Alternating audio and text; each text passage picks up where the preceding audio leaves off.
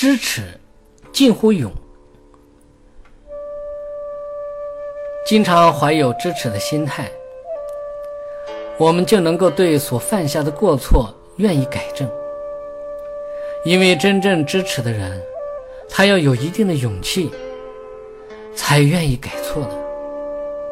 正所谓“知耻近乎勇”，我们要想将过错降到最低，缺乏了这种勇气，又怎么能知错改错呢？看来。要想真正做到羞耻自己的过错，我们才有机会培养出勇气改正错误。内心怀有这样一颗心，难道对我们培养高尚的人格、获得崇高的信仰不重要吗？在历史上有名的故事《负荆请罪》，说的是廉颇与蔺相如的故事。为赵国立下赫赫战功的廉颇，误解了蔺相如的作为。当他知道自己失礼的时候，登门谢罪，负荆请罪，使二人结为刎颈之交。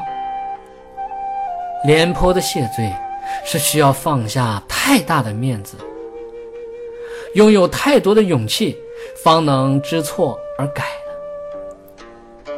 像他那样的功勋卓著者，都能知耻近乎勇，诚心改错。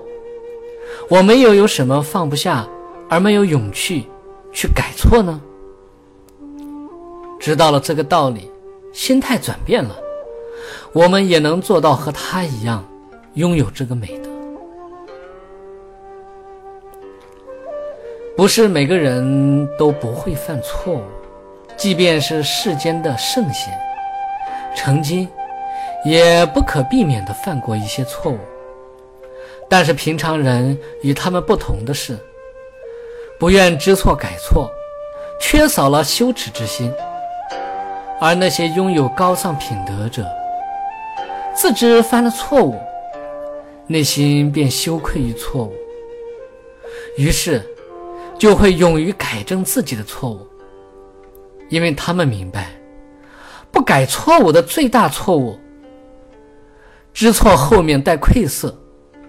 真正改正错误，本身就是难能可贵的品质。改错之后，仍然可以受到他人的尊敬，更加接近完善的人格和高尚的素养。品德能够做到日益长进，必须要做到知耻和懂得羞愧，我们才有能力勇于知错改错，这样方能日渐进步。